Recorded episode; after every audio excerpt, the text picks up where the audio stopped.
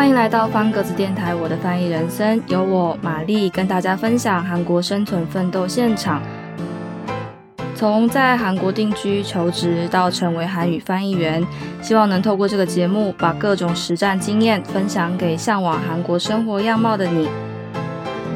那时候要开回婆家，然后开夜车开大半夜，经过一个隧道的时候啊，我就开开开了一半，突然听到一个很可怕的女生的尖叫声，就真的是啊的那种尖叫声，然后我就吓到，就问我先生说怎么了，这是什么声音？然后我先生就很淡定的说，那个是韩国避免疲劳驾驶故意发出来的声音。所以你听那个尖叫声的时候，我真的整个。醒过来，我想说用不着这样子让用路人这么惊吓吧，因为那个尖叫声真的是很可怕，很像看到鬼的尖叫声。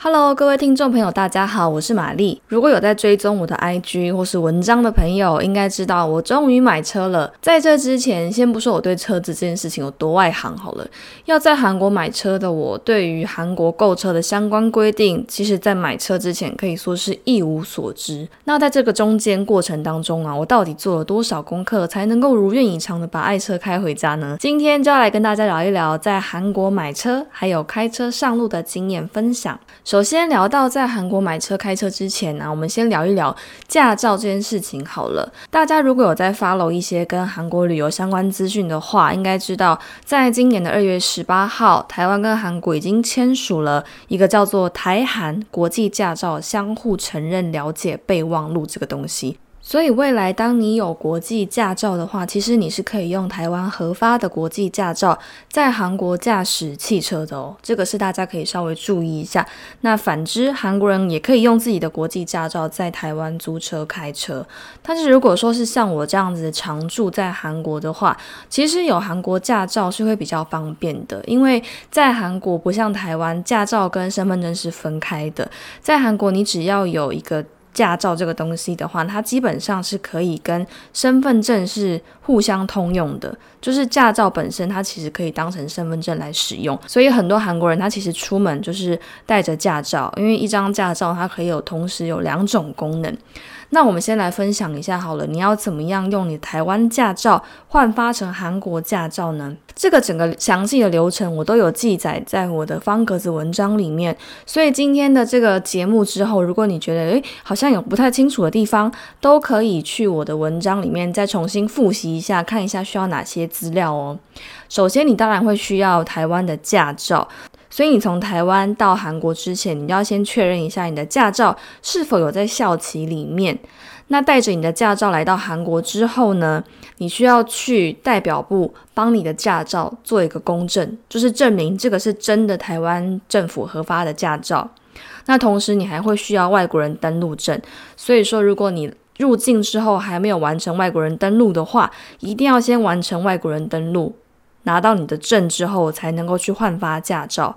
那在换发驾照之前，还需要一个东西，叫做出入境事实证明。这个证明书它会条列出从你出生到现在，你入境、出境韩国的所有记录，包含日期，什么时候入境，什么时候出境，这个也是要一并缴交上去的。然后除此之外，还会需要你的护照、两张照片，还有手续费。准备好上面这些东西之后，就可以出发去换发你的韩国驾照了。详细的内容我都有记载在方格子文章里面，欢迎大家前往参考。那如果今天我是要直接在韩国考驾照的呢？在韩国考驾照分成两种，一个是大型的考驾照补习班，还有室内的驾驶教室。大型补习班它的费用大概会落在六十到九十万韩元，这个会比较推荐给你完全没有开车经验的人，必须从零开始的人，你可以从这个地方下手。那如果你已经对开车有一定的概念的话，你可以去室内驾驶教室，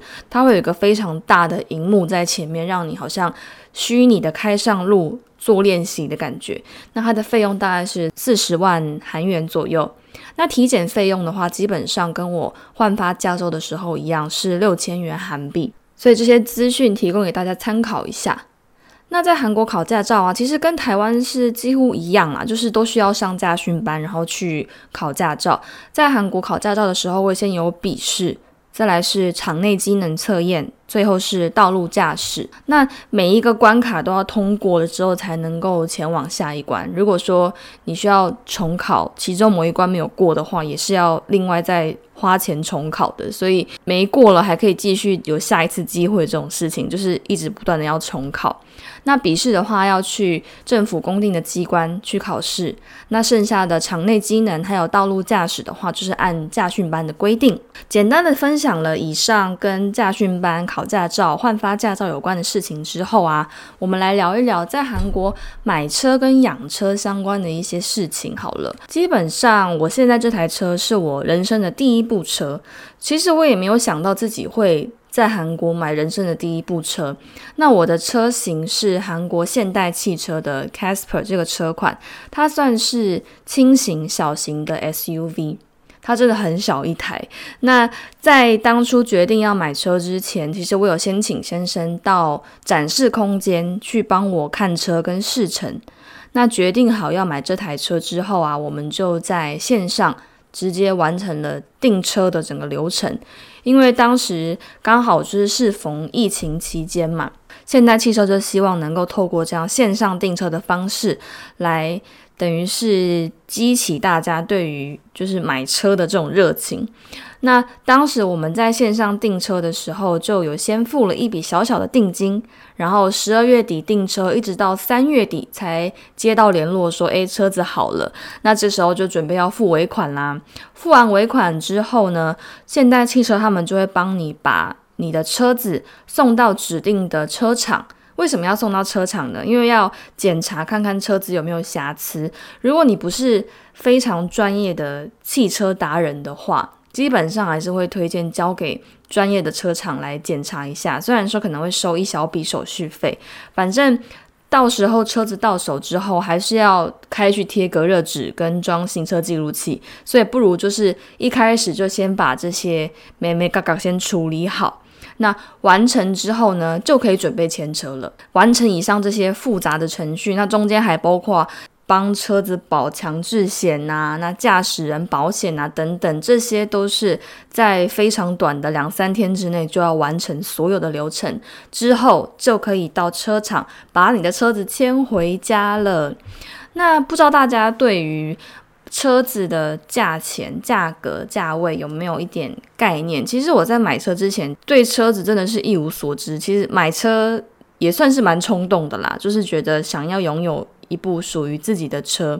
那在韩国，其实如果你买的是韩国国产车，像是 Kia 或者是现代车的话，其实真的没有那么贵。所以在韩国，你说买车很便宜吗？其实。看个人，每一个人他自己的预算拿捏。但是我觉得，你如果说同样的一台现代车放在台湾跟放在韩国卖，其实，在韩国的价格真的便宜非常非常多。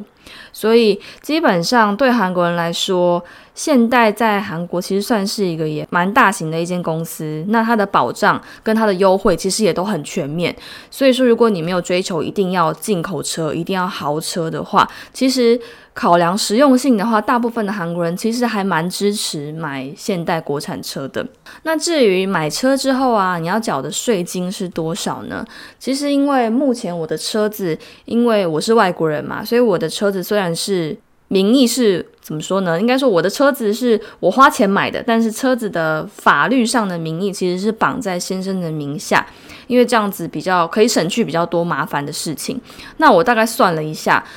税金的话，它会依照你的车型，还有你车子的 CC 数去计算。那一年的话，以我们这台车来说的话，基本上是十万韩币上下。可是，在韩国啊，如果你买的是小车的话，可以拥有非常多的优惠，比方说像刚刚的税金优惠啊。高速公路的通行费优惠，加油也有折扣，停车也有折扣，这算是一个还蛮吸引人的地方。那再来可以聊一聊在韩国停车的这件事情。在台湾的话，其实我在台湾开车的时间并不算非常的长。那因为我住的地方附近，虽然说停车位不好找，但是你要硬找绕个几圈还是会有的。但我来韩国之后发现啊，韩国真的很少很少路边停车格，诶。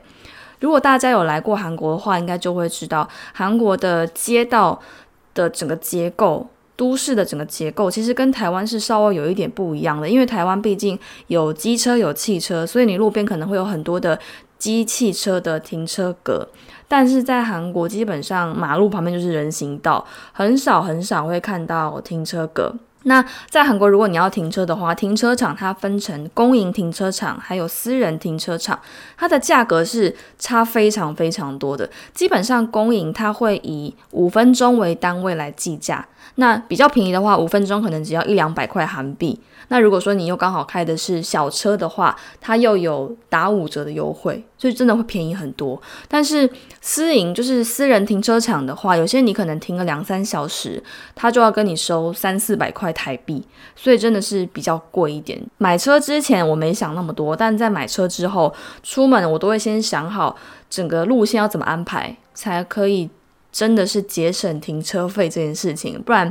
你如果没有先想好的话，你真的会花很多冤枉钱在停车这件事情上面。后来我就发现一个可以线上购买停车券的 APP，叫做摩都 H 差长。我其实还没有真的去使用它过，但是我发现它可以很快速的帮你找到你附近的停车场，还有跟这个 A P P 有签约的特约停车场。有签约的话，它就可以用比较便宜的价格去买到停车券。所以如果说你有事先安排好行程的话，你可以买，比方说三小时券或者是六小时券，它会有一个比较优惠的折扣。当你透过这个 A P P 来买停车券的话，会便宜一点点。那在韩国的收费停车场其实很少收现金，大部分都是信用卡，你直接插卡然后扣款这样子。所以如果你来韩国有机会自驾的话，要稍微注意一下。那跟停车场相反的，就是代客泊车的话是只收现金的哦。所以如果可以的话，基本上两个都有是最好的。就是你可能手边也有信用卡，那也准备一点现金在身上，会比较能够应应各种临时的突发状况。那再补充一件事情好了，在韩国啊，路边如果你刚好有看到停车格，并不是随便车子嘟进去就可以停哦，因为有些格子你会发现它上面会有写字，会有写一些，比方说韩文字啊、数字都可能会出现。那当你看到这样的停车格的时候，不可以随便停进去，因为有些格子是有人他花钱。跟政府或是跟市政府去租用的，不像台湾一样，只要看到空格就可以停进去。像上礼拜我刚好就是开车出门，那因为我的目的地那个地方其实真的很难停车，那我绕了大概三四圈之后，好不容易看到一个。类似像是包裹工厂的前面门口的旁边，它刚好有一个空位，我就很兴奋的把车子撸进去，然后就下车去买我的面包。结果上车之后，那个。工厂里面的人就是一个先生，他出来敲窗户，就说不好意思，这个是我们有跟政府租的格子。那他其实没有生气，只是因为我刚好不知道有这个规定，所以就很惊恐的一直连忙赶快跟他道歉，这样子就不好意思听到人家的格子这样子。那他其实也没有赶我走，就是提醒说，哎，这个格子他们要用这样子。那再来，我们聊一聊。在韩国加油跟在台湾加油比较不一样的地方，好了，台湾其实我们有分成柴油九二九五九八不同的种类，你可以选。那在韩国基本上就是分成汽油跟柴油，比较没有像台湾分的那么细。但是韩国有一点比较酷的是，韩国有非常多的自助加油站，因为在台湾基本上我遇到的，跟我可能跟家人开车出去的时候遇到，都是会有可能有。店员或者是有加油站的服务生，他会出来帮你加油，问你要加哪一种。那在韩国，我觉得有一半以上都是自助加油站，就是你必须要自己帮自己的车子加油，我觉得还蛮酷的。那另外一个很酷的东西是，韩国比较常用的网络地图、线上地图是 Naver 嘛？那在 Naver 地图上面，如果你打开。然后去查附近的加油站的话，你可以直接在地图上面查询即时油价，这个我觉得蛮酷的。所以我刚刚看了一下，我们家附近的油价现在是一公升四十六块台币，就是汽油的话是一公升四十六，所以你可以及时看一下，说，诶，如果今天刚好油价跌了，赶快把车子开出去，把油加满再开回来。那再来，我们聊一聊在韩国开车比较需要注意的一些地方。好了，其实。我来韩国这么长一段时间，在真正开车上路之前，其实我对于韩国的整个马路文化、道路文化真的没有什么太大的概念。因为通常出门的时候，百分之九十搭地铁，剩下百分之五可能搭公车、走路这样子。所以对像我这样子很爱搭大众交通工具的人，其实马路上发生了什么事情，基本上是完全没有概念的。当我开始有需求之后，我就会开始去注意嘛，我就发现。韩国的马路真的真的非常窄，这个我在刚开始开车的时候也有在 IG 上面跟大家分享过，就是要开车上路，可是马路真的车道真的窄到不行，就是会很怕去撸到别的车子的那种窄，跟台湾的宽度我觉得还差蛮多的，这个是我觉得第一个让我觉得比较惊慌失措的部分。那第二就是在韩国开车，我觉得有一点比较放心的，就是右转的时候啊，你开车右转的时候，你可以不用去躲机车，因为在韩国你会发现，基本上骑机车的人十个里面有九个是外送的，所以其实韩国本身的机车数量就没有台湾那么多，那他们的机车也没有所谓的机车专用道，都是跟汽车。完全是行驶在同一个道路上，你在右转的时候，你就不用去特别要注意要闪机车这件事情。那再来，可能比较需要注意的地方是左转的灯号。在台湾，我印象中开车出门，当我要左转的时候，我会稍微把车子往前撸撸撸撸一点。那等到号志可能快要变，或是比较没有车的时候，赶快左转过去。但是在韩国，基本上大部分的马路它都会有一个左转灯，所以你在开车在路上的时候，你一定要看好车道，因为它会有一个左转专用道。就是马路上会有个左转专用道，那你的左转灯亮了，亮绿灯、左转灯亮了之后，你才可以左转。这个是比较需要注意的地方。那有些马路它会写一个“非保护”三个字，就代表说这个地方它不会去管你什么时候要左转，你就是自己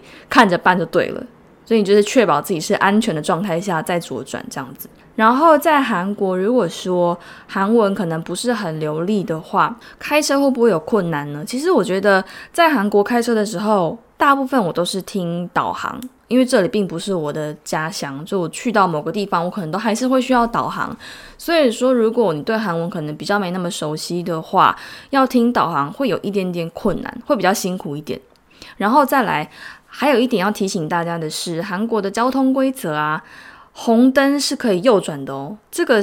这个规定其实刚上路还没有非常久，跟台湾比较不一样。台湾是你红灯，大家就是完全停下来。可是，在韩国，如果你红灯，但是你是准备要右转的车子的话，如果你要右转那个车道没有行人，那马斑马线那边刚好也是红灯，行人不能通行的状态下，你是可以转过去的。是不会被开罚单的，就是不违法的，所以这个一定要看好哦。如果你不小心停在人家右转车道上，然后又不往前走的话，可能后面的车子会有点不耐烦，想说怎么不右转。所以在韩国要比较需要注意的就是左右转的时候跟你的车道的变换。它不像台湾，就是可能就是直走啊，然后就自己看着要左转，看着要右转这样子。它有一个左转的专用道，那右转的时候你是可以红灯也可以转过去，所以一定要看好你是要直行还是左转还是右转。那再来还有一个是韩国在几年前通过了一个叫做《儿童交通保护法》的东西，所以在韩国很多地方都会设置这个儿童保护区。基本上就是学校校区的附近，很多小朋友的地方，他们就会设置这样的保护区。那进入这个保护区的时候，你的时速就要降得非常非常低。那它同时也会有很多的减速的坡道出现。这个减速坡道，如果你不减速直接开过去的话，你车子是很有可能会飞起来的，因为它的减速坡真的非常非常的高。所以看到前面有减速坡的时候，通常导航就会提醒。说，哎，前方可能有两个减速坡，三个减速坡，所以这时候你就要把速度降低，速度放慢，不然你如果照你原本的可能时速三四十这样开过去的话，你车子是有很有可能会受伤的哦。那讲完了市区的开车之后，我们绕绕到高速公路好了。韩国跟台湾一样，高速公路也是需要有收费的。那目前已经有一个类似台湾 ETC 的这个功能，在韩国我们叫做 High Pass。这个 High Pass 的话，它通常是以一张卡片的形式存在的，所以你车子来了之后，你就可以申请 High Pass。那这个 High Pass 的卡，你收到了之后，就把它插在你的后照镜后面有一个插卡的地方。所以这个时候，当你高速公路开过那个闸口之后，它就会自动感应，就有点像台湾的 ETC 这样子。所以你要开车的时候也要自己看好，因为并不是每个车道它都有 High Pace 的功能，通常地板上。印蓝色的线条，它就是 high pass，所以你要赶快辨识好，说，诶，我要往哪一条道路去开。基本上 high pass 的车道都会在左手边，这个大家可以稍微注意一下。那刚刚有跟大家提到啊，在韩国其实最常用的地图是 Naver 地图。你的 Google Map 来到韩国之后，它是完全不管用的，因为它的更新的频率也没有那么高，那它也没有办法帮你规划路线，只能拿来当一个很基本，你可能走路的时候的一个参考。那我自己比较常使用的是 Neighbor 的地图。那最近听说 Kakao 的地图，Kakao 透的那个 Kakao，它的地图听说也蛮好用的。像先前四月的时候。有诶，是四月还是五月儿童节那个时候，我就记得那时候有一个蛮好笑的新闻，就是。有家长要开车带小朋友去爱宝乐园，然后打开卡卡地图，发现它上面就显示目前有几辆车正在前往爱宝乐园。那那个数字我印象中好像是两千多，快三千台车吧。然后那个那个妈妈就很担心的 po 文说，这个不知道要排到民国几年才能够排到我们。所以它的功能真的是非常全面的。那因为我自己开的是现代车嘛，现代车它有自己的一个专属的导航系统。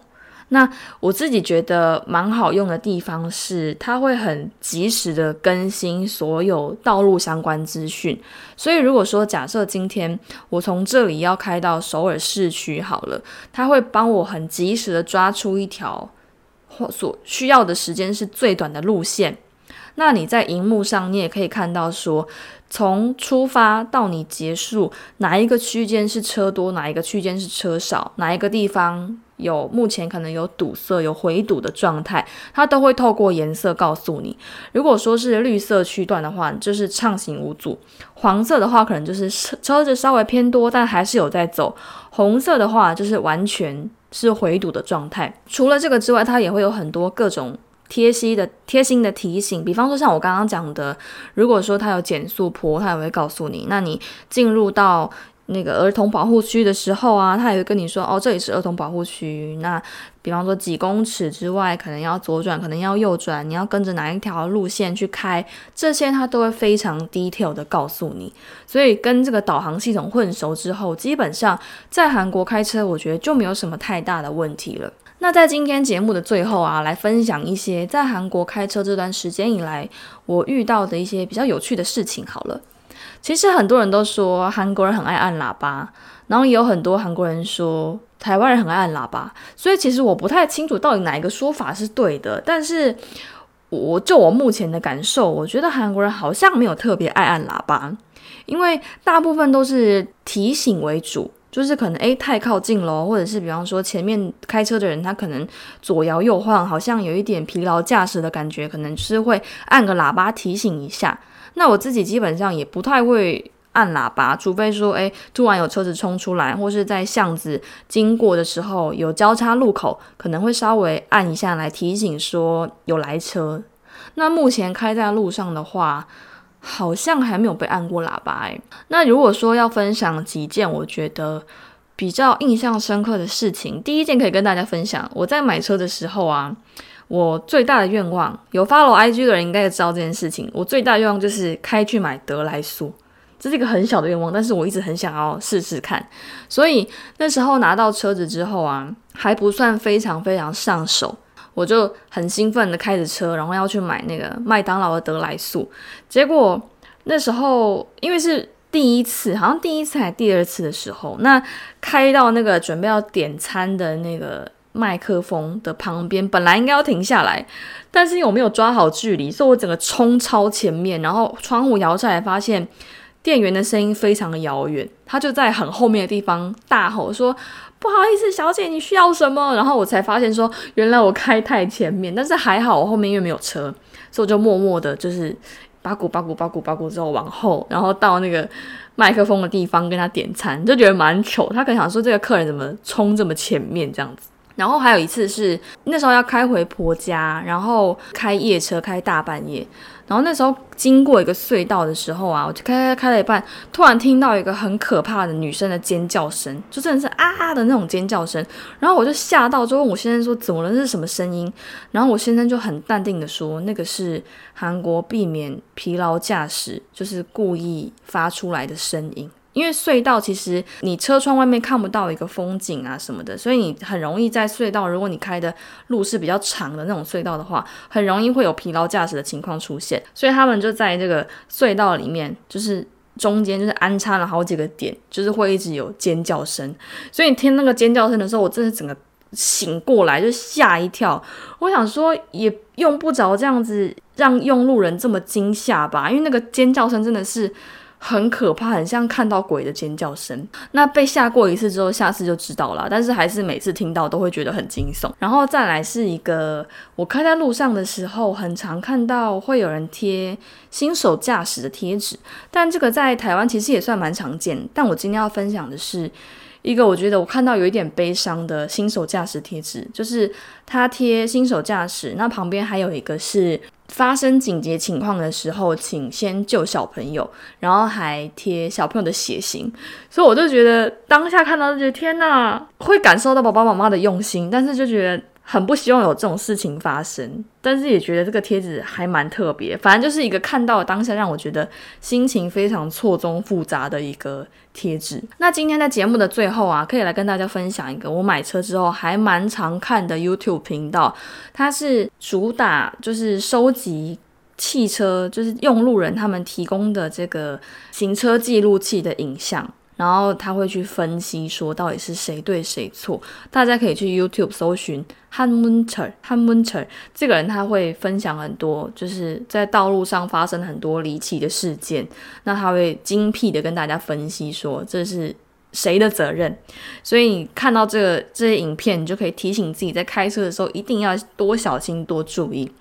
其实我从台湾刚开始要开始开车的时候，我连开省道我都会有一点害怕，就是可能时速只要超过六十七十，我就会觉得好像自己快要飞出去了。但是来韩国之后啊，可能是因为需要独立的关系，就直接勇敢的，就是开上高速公路啊，开去首尔啊，然后到处开啊。这个月月初还直接挑战开夜车，开回南部的婆家。所以到目前为止，其实已经算蛮习惯的啦。只要我觉得，只要保持一定的警觉性，其实，在韩国开车没有想象中这么可怕。就是今天想要跟大家分享的这些事情。那当然，最后也不能错过我们的韩语小教室了。我来跟大家分享一些跟开车有关的韩文该怎么说。考驾照，驾照考试，你可以用韩文怎么说呢？你可以说운전면허시 험。 文章秒哦，笑。那喝酒开车，我们都说不要喝酒开车嘛。那